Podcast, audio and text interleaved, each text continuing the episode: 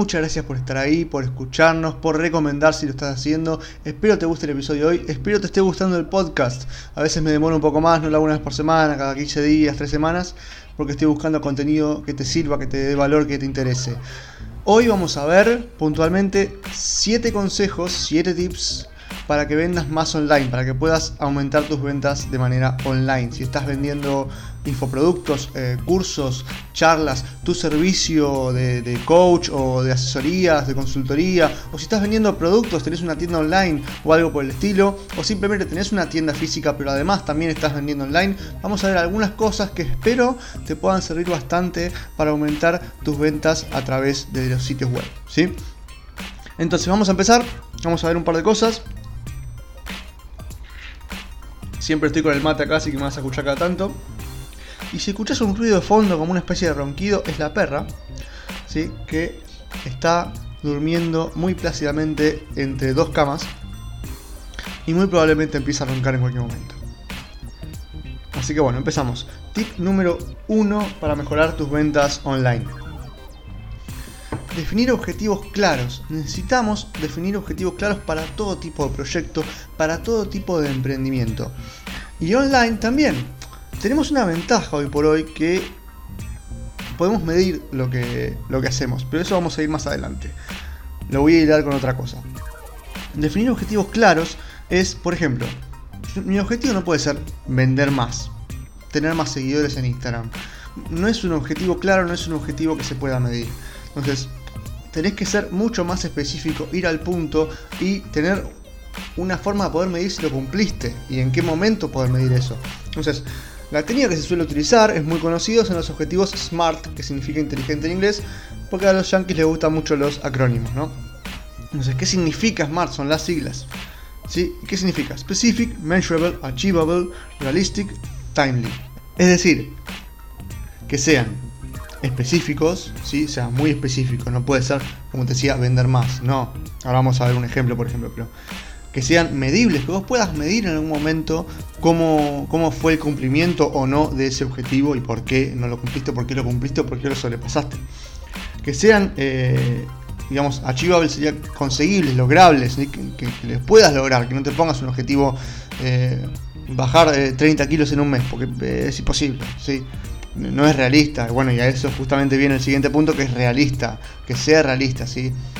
Y por último, que se pueda eh, ponerle un plazo. Si timely se refiere a que le pongas un plazo. Es decir, bueno, por ejemplo, un, objetivo smart. Quiero aumentar un 20% mis ventas online. Oh, perdón, vamos a hacer así. Quiero, sí, quiero aumentar en un 20% las ventas de mi curso online para fin de año, para el 31 de diciembre. ¿sí? Es decir, si hoy vendo 100, eh, eh, si tengo, 10 mil dólares de facturación, yo lo quiero llevar a 12 mil dólares y aumentarlas en un 20%. Entonces, es muy medible, es, este, es un objetivo completamente smart, ¿sí? Porque vos tenés un objetivo claro, específico, medible, lo podés lograr, es algo que es lograble, es realista y tenés un plazo de finalización para poder medirlo, para poder saber si lo cumpliste o no.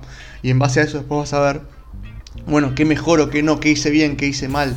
¿Sí? Y a eso vamos con el tip número 2. En el tip número 2 vamos a ver que lo importante que es medir y analizar tus resultados, tus objetivos. Vos tenés que plantearte siempre, con cada objetivo, con cada meta, con cada proyecto que estés haciendo, tenés que tener formas de medirlo, de analizarlo, ¿sí? de saber si lo hiciste bien, si lo hiciste mal, cómo lo hiciste, por qué lo hiciste bien o por qué lo hiciste mal, qué fue lo que hiciste para lograr eso o para no lograr eso, qué fue lo que no hiciste. Entonces, siempre tenés que estar midiendo. Los números, generalmente los números no nos gustan, los odiamos un poco, pero son muy útiles. Y hoy tenemos una gran ventaja que es a través de todas las plataformas digitales, las aplicaciones, las herramientas que tenemos, podemos medir muchas cosas y podemos hacer uso de esas mediciones. Entonces no dejes de lado el tema de la medición por un miedo a los números, por, por un miedo a la tecnología, porque la podemos usar y si no lo quieres hacer vos, podés eh, ir a otra persona que sea especialista en eso, pero no dejes de hacerlo, no te pierdas los números porque es la única manera de saber dónde estás parado y hacia dónde quieres ir y cómo llegar hacia dónde quieres ir. Entonces, entender de dónde, entender de dónde salen estos números, eh, qué hicimos bien y qué hicimos mal, para poder digamos, hacer determinados ajustes, hacer mejoras, ¿sí? eliminar algo, cambiar algo, modificar algo, agregar algo. Como tip número 3, te voy a hablar de invertir en formación continua. Hoy estamos en un mundo en el que avanza muy muy rápido, entonces tenemos que estar el mundo avanza rapidísimo hoy, entonces tenemos que estar siempre en constante aprendizaje, en un modo de constante crecimiento, desarrollo profesional, personal. Tenemos que estar siempre al tanto, siempre en la último, siempre en constante aprendizaje. ¿Por qué estar en constante aprendizaje? Porque el que no aprendió algo hoy se quedó afuera mañana. Y es literalmente mañana, no es en un año. Hoy las cosas son muy rápidas. Eso nos, nos fuerza a tener que estar pendientes de cada cambio por más mínimo que sea. Entonces, si vos tenés un sitio web, tenés un negocio, tanto físico como online, y no estás en lo último, no estás pendiente de lo último que está pasando, probablemente te estés quedando fuera, probablemente estés perdiendo clientes. Entonces, invertir en formación continua, me refiero a que estés siempre capacitado. Y si no sos vos el que está capacitado, contrata a alguien que sí lo esté. Contrata especialistas en un determinado tema. Vos querés mejorar el SEO de tu sitio web, contrata a un especialista SEO. Querés eh, mejorar tu marketing digital, querés hacer campañas de email marketing, bueno, contrata a un especialista en email marketing. O si lo vas a hacer vos, está en constante formación. Capacitate, aprendelo, aprende a hacerlo bien, especializate. Porque es tu negocio, es tu bebé, es tu casa eh, y es tu fuente de, ingresos.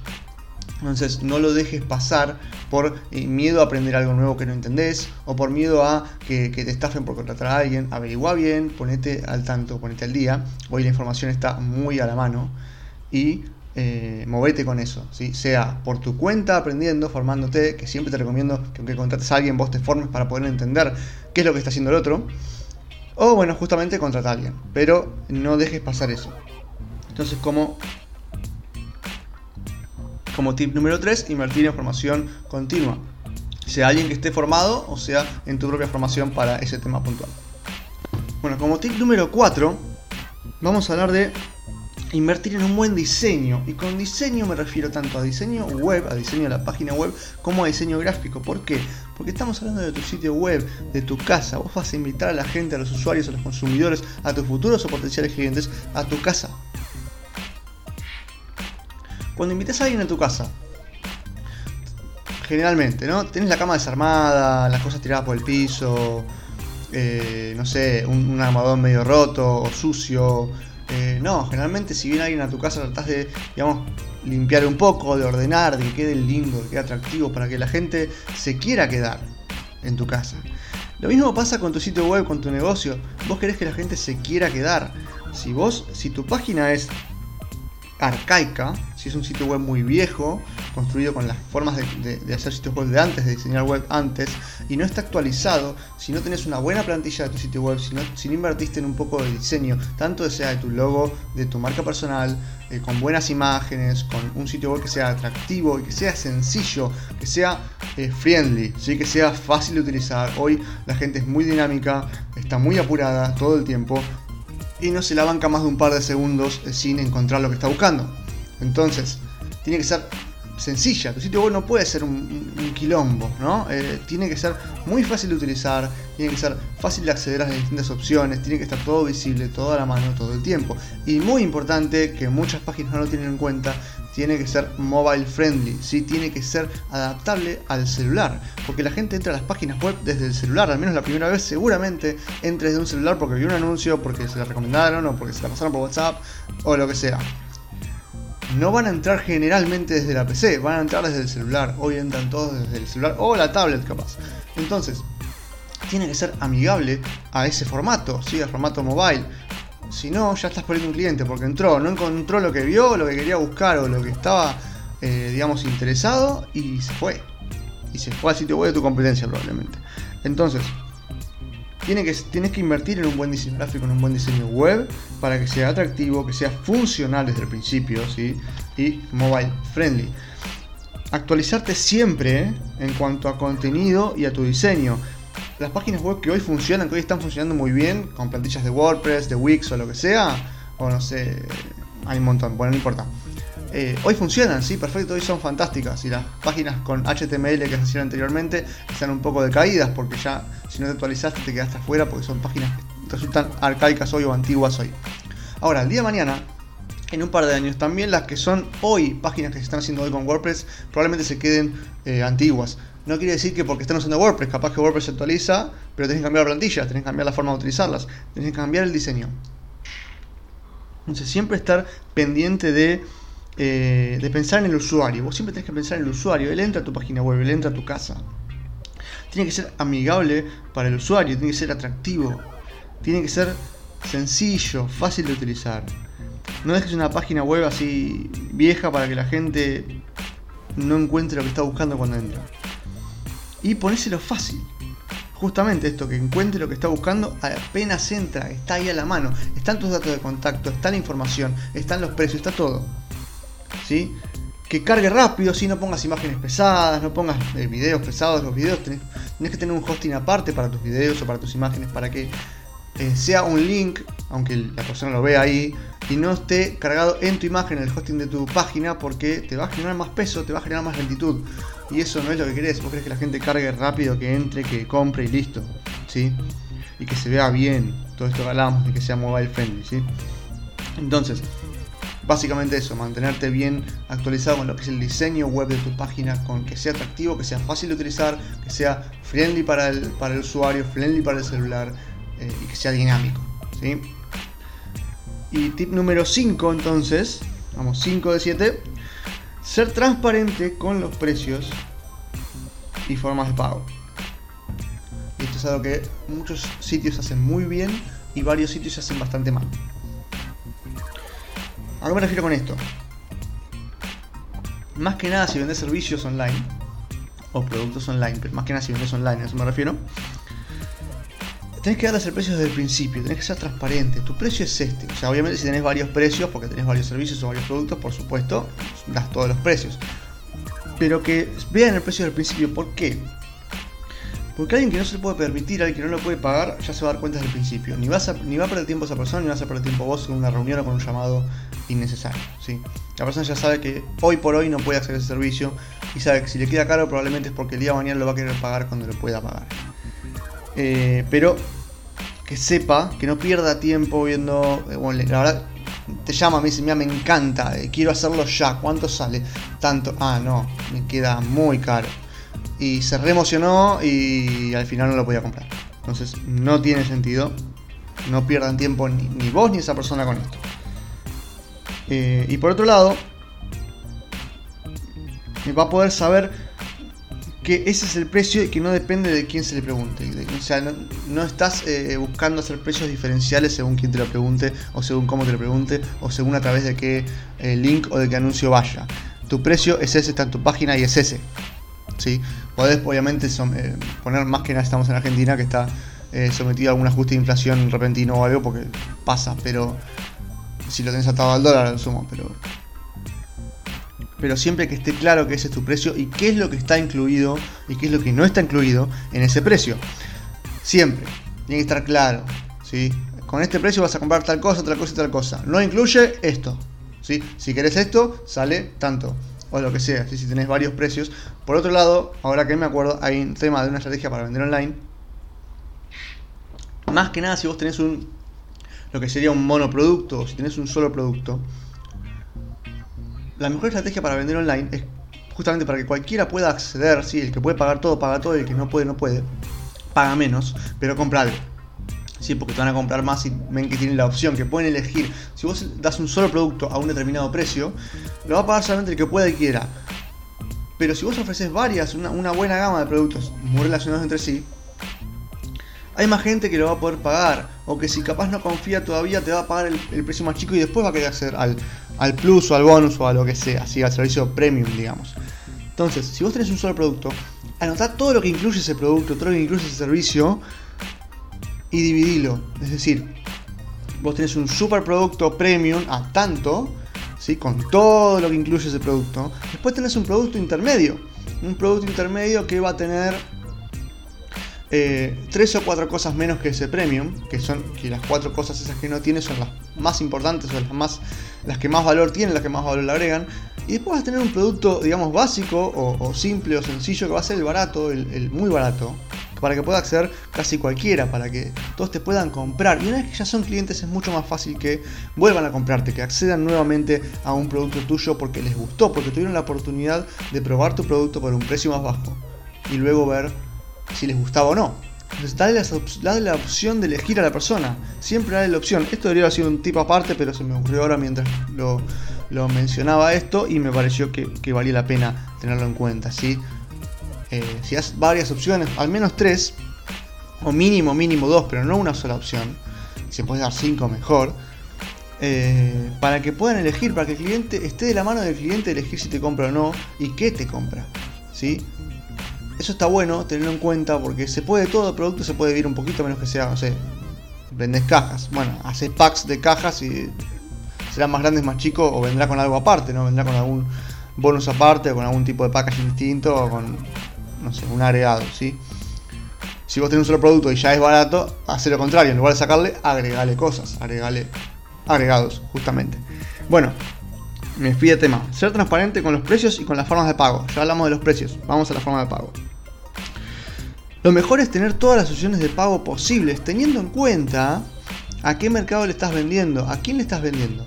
Vos eh, estás en España y vendés a España o, o, vendés a Latinoamérica. Estás en Estados Unidos y vendés a Europa o vendés a Estados Unidos. Porque las plataformas de pago son diferentes en cada país y porque las formas de pagar y la confianza que le genera cada forma de pagar es distinta en cada país. Entonces, por ejemplo, en Argentina usamos mucho Mercado Pago. También está la opción PayPal. Si estás en otro país, PayPal. Pero hay, más opciones. En Europa se suele pagar más con, transferencia directa o con, tarjeta de crédito directamente. Pero en Argentina, por ejemplo, no sé, en otros países, en Argentina no genera confianza hacer una transferencia directa. Prefiero un estilo Mercado Pago PayPal que tenga una garantía y que yo puedo pedir mi dinero de vuelta si no cumplieron con el servicio o si el producto no era lo que me prometieron que era. Entonces este tipo de plataformas que dan una, una garantía o una prevención o algo que me genere mayor confianza a mí como consumidor son mejores. También está Stripe, que es otra. El tema con PayPal es que cobra comisiones bastante caras. Stripe es un poco más barato. Mercado Pago es bastante caro con las comisiones. Pero bueno, eh, es mejor de última asumir un precio menor para mí, pero que se venda porque la persona le genera confianza. ¿sí? Entonces este tema de ser transparente y ser claro con los precios y con las formas de pago y brindar la mayor cantidad de opciones de pago posible para que al cliente le resulte fácil acceder, ¿sí? porque capaz que no tiene una tarjeta pero tiene la otra, y entonces PayPal y Mercado Pago tienen todas las tarjetas y listo, te sacas el tema de encima. Y aparte, eh, el que tiene los datos de la tarjeta es la plataforma esta, Mercado Pago, PayPal, o cual sea, que no conozco tantas, eh, y no vos, que no te quedas con los datos de la tarjeta del cliente. O al menos yo no me los quedo. Entonces,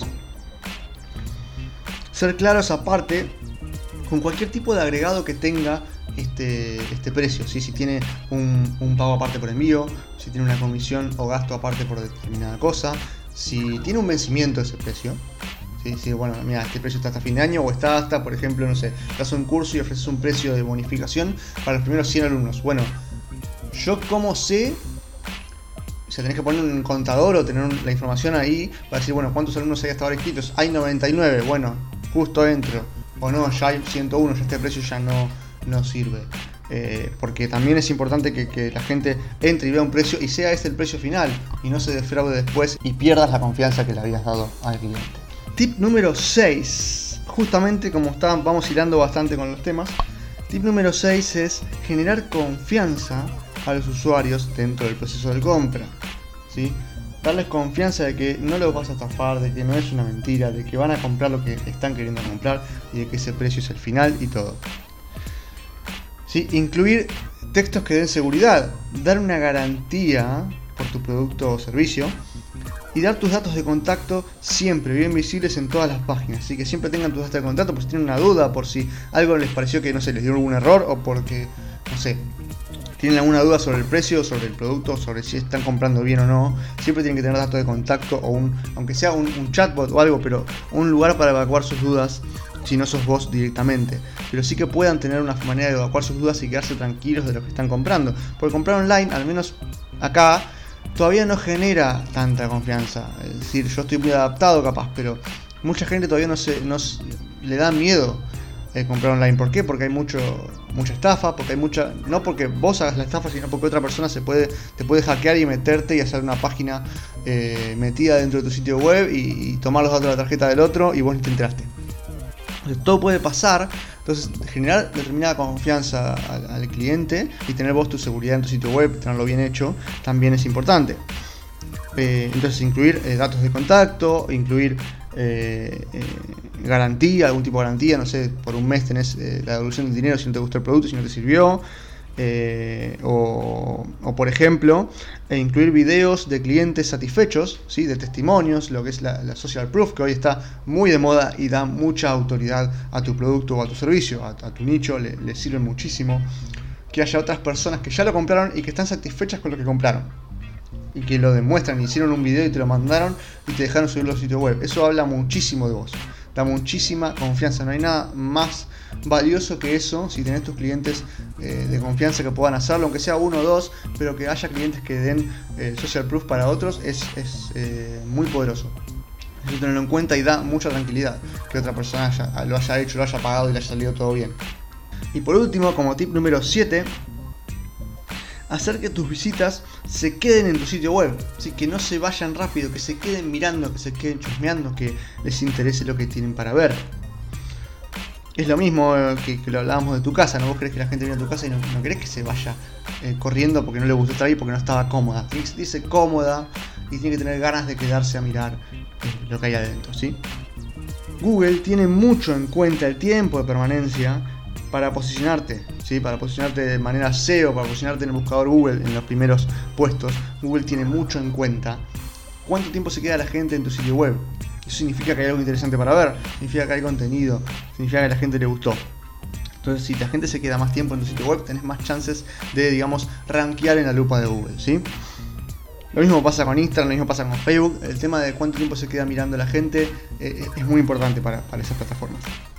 Entonces, con contenido interesante, con artículos llevaderos, con videos, con material atractivo y fácil de leer, y este tema de que hablábamos antes de que sea mobile friendly, con eso vas a poder hacer que la gente se quede más.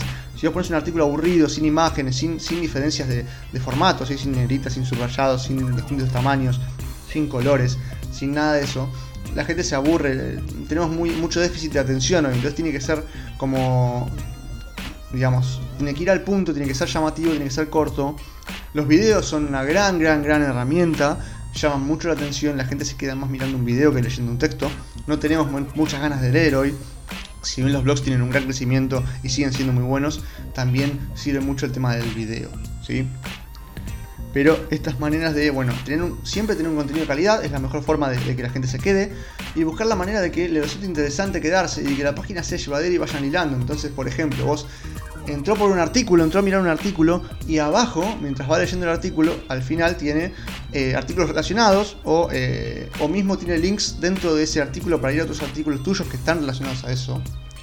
Eh, o hay un video abajo que le cuenta algo sobre vos o sobre este, tu producto o servicio.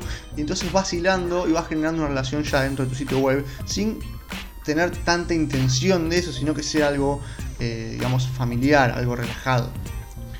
Em, entonces, es eso, básicamente, ofrecer contenido de calidad, ofrecer mucho contenido de calidad gratis. Ten en cuenta que vos para vender hoy tenés que generar una relación con el cliente, que puede llevar poco o mucho tiempo, no importa, pero siempre ofrecer contenido de calidad gratuito o eh, también ofrecer cosas muy baratas para que vayan conociéndote de a poco y no directamente un producto premium, un producto caro desde cero siempre ofrecer contenido de calidad, siempre generar una relación, siempre responder los comentarios, responder los mensajes, las dudas, todo, siempre eh, mostrarte presente y, fácil de contactar, eh, más que nada si es marca personal, siempre tiene que haber una manera de contactarte y poder preguntarte alguna duda, alguna consulta, porque eso puede terminar siempre en una venta. Y aparte porque es tu vocación, digamos, si vos estás prestando un servicio, eh, tenés que estar para tus clientes siempre. Entonces, esos son estos 7 tips. Podría haber hecho más, pero creo que va a ser una segunda versión más adelante, pudiendo desarrollarlos más y hacer otros, otros 5 o 6 tips más. Eh, pero espero que te haya servido. Si te gustó, si te gusta el podcast o al menos este episodio que escuchaste, eh, te invito a que dejes una reseña de 5 estrellas en iTunes, a que lo compartas en Instagram y me etiquetes, este, te lo dejo igual en, los comentarios del episodio, eh, así lo puedo compartir yo también y, y llegás a más gente vos. Eh, y bueno, eh, espero tus comentarios, tus dudas. soy abierto a que me escriban por Instagram, por Facebook, por donde sea. lo que necesiten. Estoy siempre